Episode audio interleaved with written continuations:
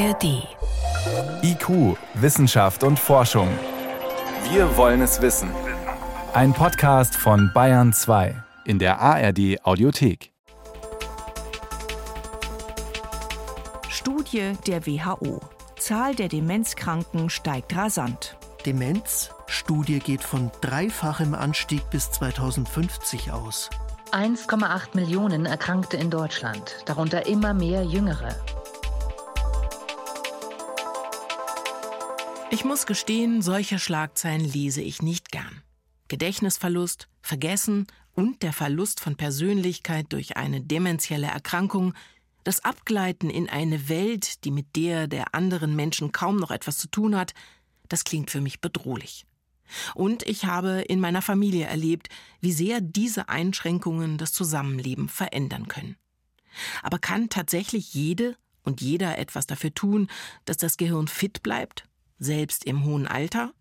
So wie es in manchen Ratgebern von selbsternannten Experten behauptet wird? Was ist wissenschaftlich betrachtet an Prävention möglich? Und warum ist es trotz immer wieder neuer Medikamente bis heute nicht gelungen, die Krankheit zu heilen? Darum geht es hier heute in IQ, um Demenzen und ob sich das Vergessen irgendwie aufhalten lässt. Mein Name ist Daniela Remus. Je älter Menschen werden, desto größer die Wahrscheinlichkeit, dass sie dementiell erkranken. Das ist nicht nur mein subjektiver Eindruck, sondern wissenschaftlich belegt, erklärt Professor Frank Jessen. Er leitet die Klinik für Psychiatrie und Psychotherapie der Uni Köln. Das Alter ist ganz entscheidend. Mit dem Alter nehmen einfach diese Gehirnveränderungen exponentiell zu, sodass eben auch die Erkrankung letztendlich altersassoziiert ist. Das Denkorgan verändert sich mit zunehmendem Alter, sowie auch die Muskulatur, Haut, Knochen oder die Sinnesorgane. Wie genau das geschieht, hängt auch davon ab, an welcher Demenzform ein Mensch erkrankt. Viele Demenzkranke erhalten allerdings gar keine differenzierte Diagnose, denn die ist kompliziert, zeitintensiv und wird vor allem in speziellen Einrichtungen wie den universitären Gedächtnisambulanzen durchgeführt. Deshalb gehen die Experten davon aus, dass weitaus mehr Menschen betroffen sind als die rund 1,8 Millionen, die in den Statistiken für Deutschland genannt werden. Für die Angehörigen macht es aber sowieso kaum einen Unterschied, an welcher Demenzform ein Familienmitglied leidet, erklärt mir Dr. Felix Oberhauser, als ich ihn für diese Sendung in der Gedächtnisambulanz vom Universitätsklinikum Eppendorf in Hamburg besuche.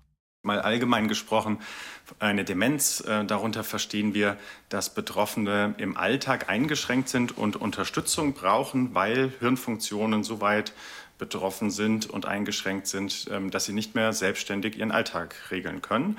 Und das ist meistens die Gedächtnisfunktion, aber eben das können auch andere Hirnfunktionen sein, wie Sprache, wie räumliches Vorstellungsvermögen, ähm, Orientierung, das Sozialverhalten. Also es können sehr unterschiedliche Leistungen unseres Gehirns eingeschränkt sein.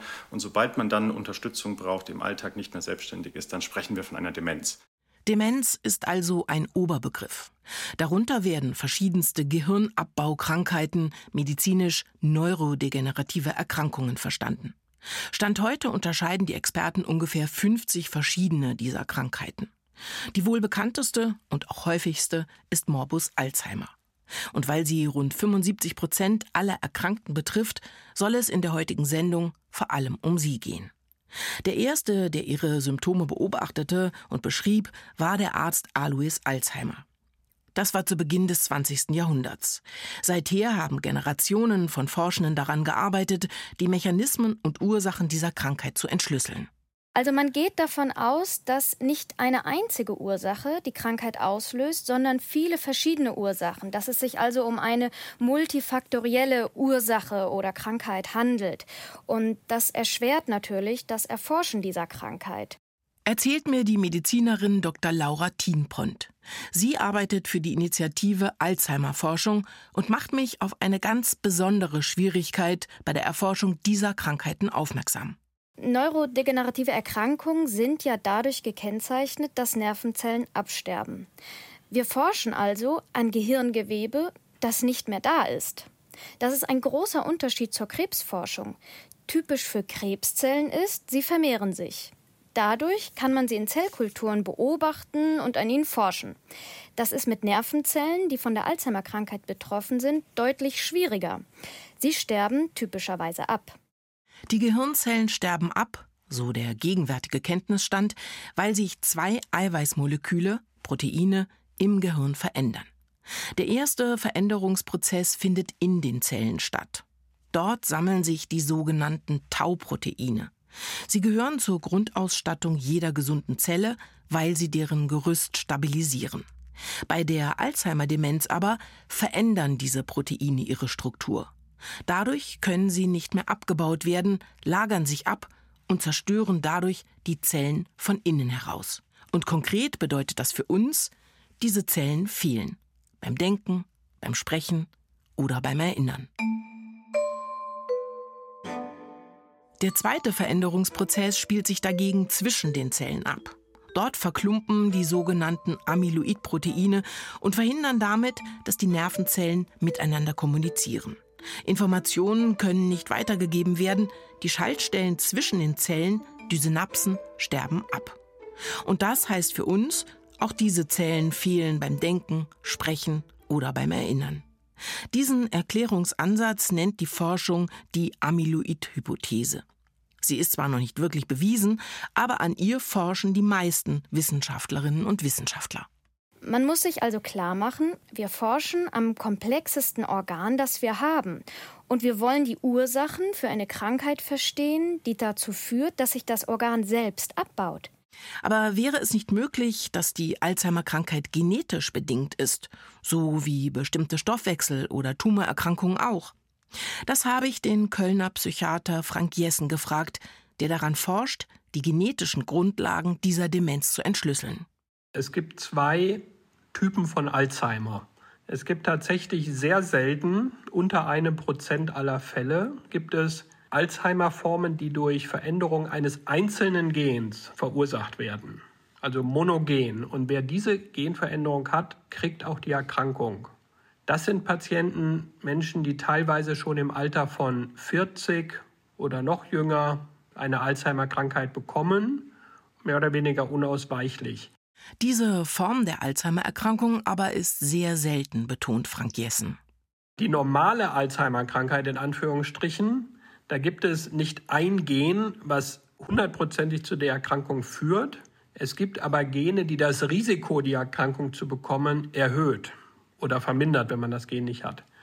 Da gibt es einen ganz alten Bekannten, den kennt man schon seit den 90er Jahren. Das ist das sogenannte ApoE, heißt das, das ApoE-Gen. Und wenn man das in einer bestimmten Ausprägung hat, in der Variante 4, das haben ungefähr 20 Prozent der Bevölkerung, dann hat man ein erhöhtes Risiko, irgendwann Alzheimer zu kriegen.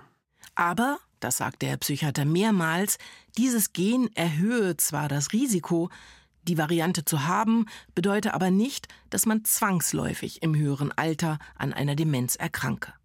Denn mindestens so entscheidend für das Entstehen einer Alzheimer-Demenz seien vermutlich noch zahlreiche andere Faktoren, wie zum Beispiel Umwelt oder Lebensstil. Aber dazu später mehr. Und darüber hinaus ist im Gehirn lange Zeit gar nicht anzumerken, dass Zellen absterben. Das Gehirn besteht ja aus neuronalen Netzen.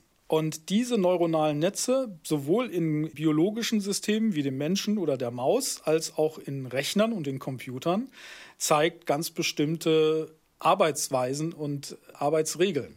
Fallen einzelne neuronale Netze im Gehirn aus, dann springen andere Netze ein, erklärt der Psychiater Holger Jahn, ärztlicher Direktor der Ameos Kliniken in Heiligenhafen.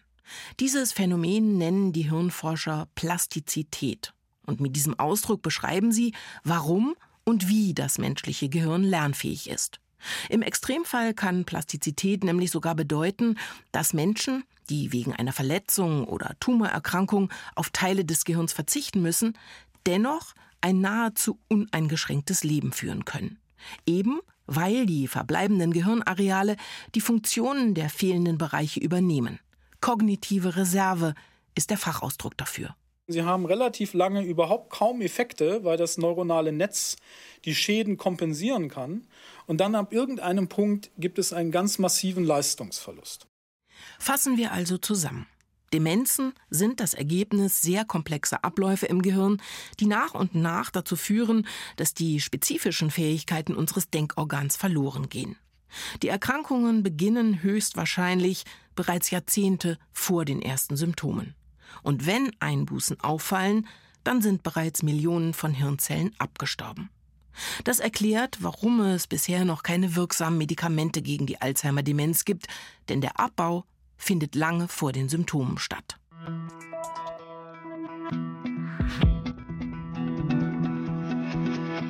Zwar hat die Pharmaindustrie in den letzten Jahren Milliarden von Dollar in die Forschung und Entwicklung solcher Arzneimittel gesteckt, aber erst im Herbst 2022 konnte ein neues Medikament präsentiert werden mit dem Namen Lecanemab. Ein Durchbruch, wie Frank Jessen von der Uniklinik Köln es nennt. Das hier ist seit fast 20 Jahren die erste Zulassung und alle hoffen, dass das wieder mehr Hoffnung auch in das Forschungsfeld bringt und auch viele Wissenschaftler, aber auch die Industrie noch mal stärker stimuliert, wirklich die Forschung jetzt intensiv weiter zu betreiben, dass das wirklich der Startschuss ist für eine ganz neue Ära in der Alzheimer-Forschung. Im Januar 2023 ist das Medikament in den USA zugelassen worden. In Europa warten Betroffene und Forschende auf die Zulassung durch die Europäische Arzneimittelagentur EMA. Und noch ein weiteres Arzneimittel mit einem vergleichbaren Ansatz ist im Mai 2023 angekündigt worden, Donanemab. Darüber liegen bisher allerdings noch keine Studiendaten vor, sondern lediglich eine Pressemitteilung. Was aber sind das für Medikamente, die jetzt diese Begeisterung hervorrufen, frage ich mich. Was unterscheidet zum Beispiel Lecanemab von früheren erfolglosen Ansätzen?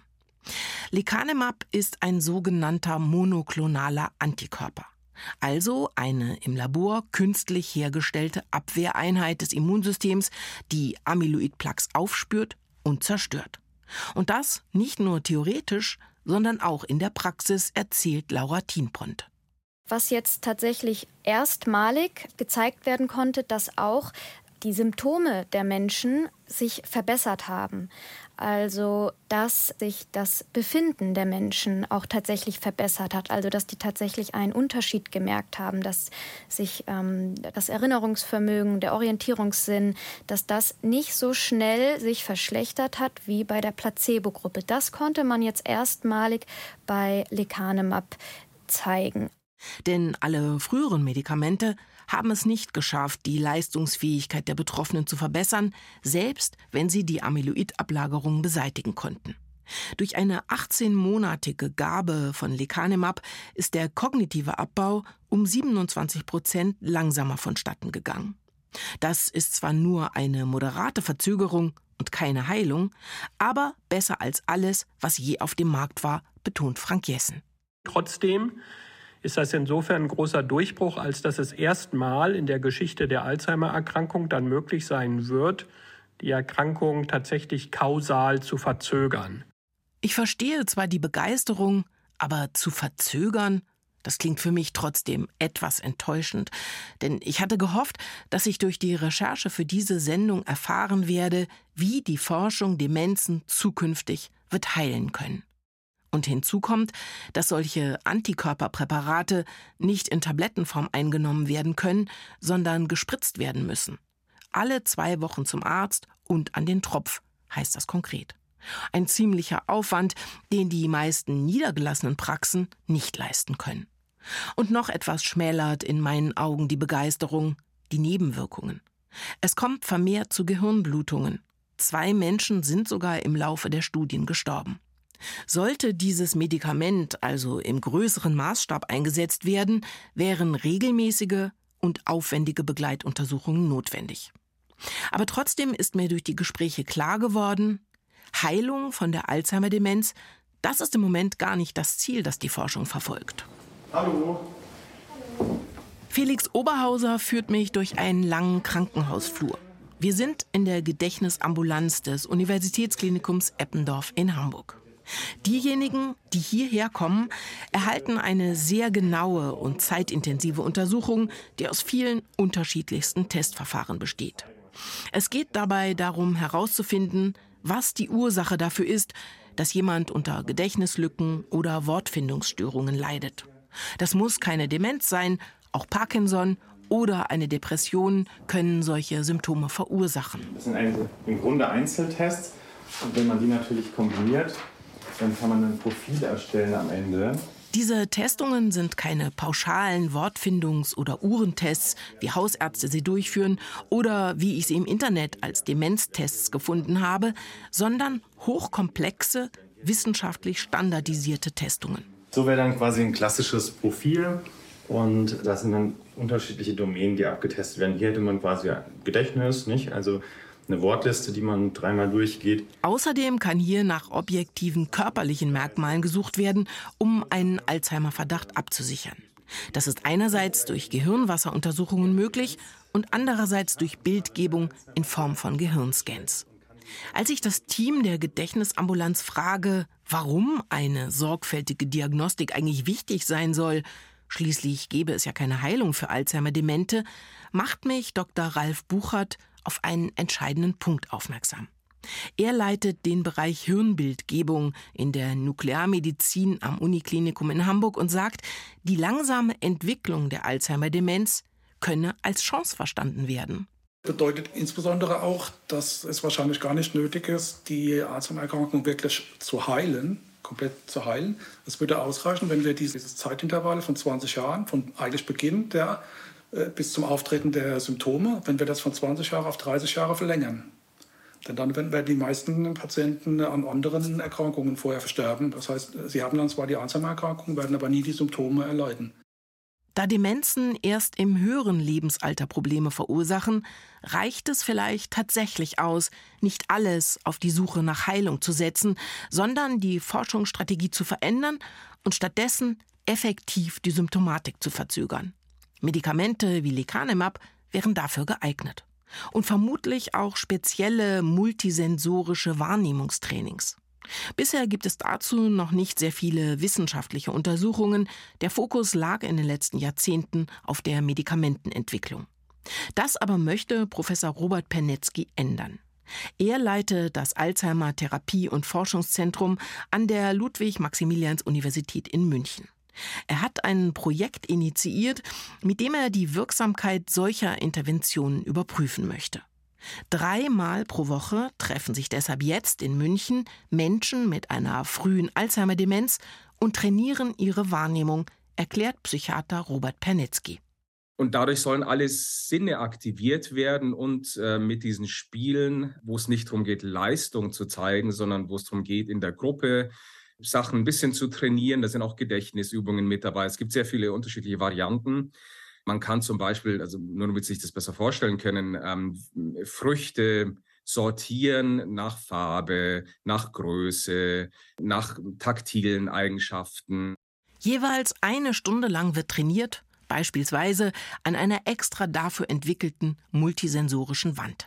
Die funktioniert im Prinzip wie eine Tafel im Klassenzimmer, nur dass nichts darauf geschrieben wird, sondern sehr viele Gegenstände daran und darin untergebracht sind. Obst in natürlicher Größe, aber auch kleine Holzhäuschen, die wie Vogelfutterhäuschen aussehen, und Körbe, in denen etwas versteckt ist. An anderer Stelle hängen kleinere Tiere aus Plastik und es gibt auch einen Blumenkasten mit Blumen. Alles zum Anfassen rausnehmen, betasten, befühlen und die Menschen mit einer beginnenden Demenz sollen dann alles richtig sortieren. Das spricht nicht nur das Sehen an, es geht auch um das Tasten und um mathematische Zusammenhänge und es sollen damit mehr Hirnregionen aktiv bleiben als ohne ein solches Training. Die therapeutische Zukunft sehen viele Alzheimer-Forschende in einer kombinierten Behandlung. Medikamente wie Lecanemab und parallel zielgerichtete multisensorische Trainingsprogramme. Denn damit könnte die entscheidende Lebenszeit gewonnen werden, um im Alter weiter selbstständig leben zu können. Das klingt plausibel, aber eine wichtige Frage, die vermutlich viele Menschen umtreibt, ist damit noch nicht beantwortet. Kann man sich vor einer Demenz schützen? Welche wissenschaftlichen Erkenntnisse gibt es dazu? Robert Penetzky mit einem Überblick. Es gibt aus epidemiologischer Forschung gibt schon zu unterschiedlichen Faktoren ganz gute Belege dafür, dass ähm, körperliche Betätigung, eine gesunde Ernährung, wenig Alkohol, kein Rauchen, keine Depression unbehandelt lassen, den Blutdruck gut einstellen, auf Übergewicht achten, Diabetes, Zuckerkrankheit ähm, behandeln, ähm, dass das alles schützt davor, eine Demenz äh, zu entwickeln. Zur gesunden Ernährung gehört die sogenannte Mittelmeerdiät. In einer Studie konnten Forschende 2021 zeigen, dass diese Ernährung mit viel Gemüse, Fisch, Hülsenfrüchten und wenig rotem Fleisch das Gehirn möglicherweise vor Eiweißablagerungen schützen kann. Und das heißt umgekehrt, es ist kein Superfood nötig, keine täglichen Sudoku-Marathons oder ein extremes Sportprogramm, um fit zu bleiben, sondern ganz pauschal gesprochen ein möglichst gesundes und aktives Leben. Das Gehirn benutzen, das hilft auch. Das sorgt dafür, dass man etwas mehr Reserve hat, wenn so ein Erkrankungsprozess losgeht, dass man ähm, einige Jahre wahrscheinlich das dann ohne, ohne größere Probleme noch abhalten kann. Das ist ein soziales Organ, das Gehirn. Das will also, wie gesagt, benutzt werden, mit anderen auch. Und äh, das ist sicherlich etwas, was gesund hält. Holger Jahn sagt, Fremdsprachen zu lernen, Musikinstrumente zu spielen, sich zu bewegen und sich ungewohnten Situationen auszusetzen, das alles regt das Gehirn an und sorgt dafür, dass die 100 Milliarden Gehirnzellen und ihre synaptischen Verschaltungen trainiert werden. Wie bei einem Muskel bedeutet Stillstand, dass die Fähigkeiten abnehmen. Schon jetzt halten sich viele Menschen an diese Empfehlungen und sie scheinen tatsächlich zu wirken. Das macht jedenfalls ein Blick in die Alzheimer-Statistik deutlich, erklärt Robert Pernetzky. Das relative Risiko für jeden von uns hat eher abgenommen in den letzten 20 Jahren. Und das passiert halt in der weiterentwickelten Welt, weil sich dort die Schulsysteme extrem verbessert haben, die Lebensumstände sehr viel besser geworden sind, alle diese schützenden Faktoren irgendwie stärker vorhanden sind wie noch vor 30 Jahren oder so. In den armen Ländern dagegen steigt das Risiko, dement zu werden. Weltweit sind zurzeit rund 50 Millionen Menschen betroffen. Die Weltgesundheitsorganisation WHO rechnet mit einer Verdreifachung der Fälle bis 2050. Vor allem die fehlenden Bildungsmöglichkeiten und die schlechte Gesundheitsversorgung sind dafür vermutlich verantwortlich. Ganz anders hierzulande. Hier werden zwar immer mehr Menschen sehr alt, aber ihr persönliches Risiko, dement zu werden, verringert sich, ergänzt Frank Jessen von der Kölner Uniklinik. Es ist tatsächlich so, dass heute zum Beispiel in manchen Altersgruppen, zum Beispiel zwischen den 80 und 85-Jährigen, weniger Demenz haben als noch vor 30 Jahren.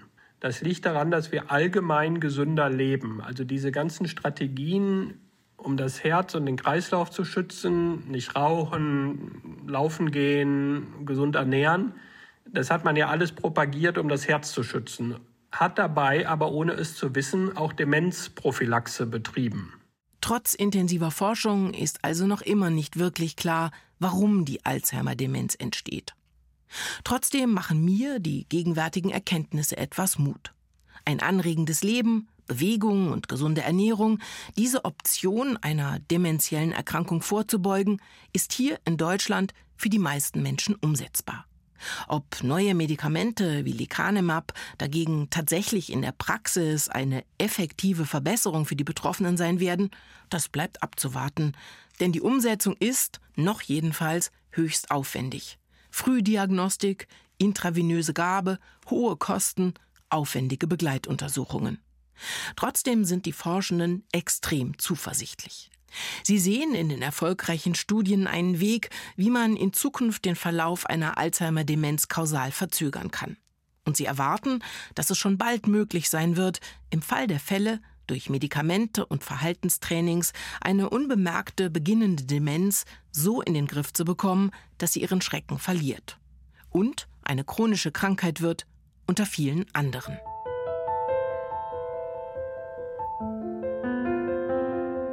Das war IQ Wissenschaft und Forschung.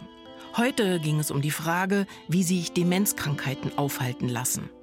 Danke fürs Zuhören, sagt Daniela Remus.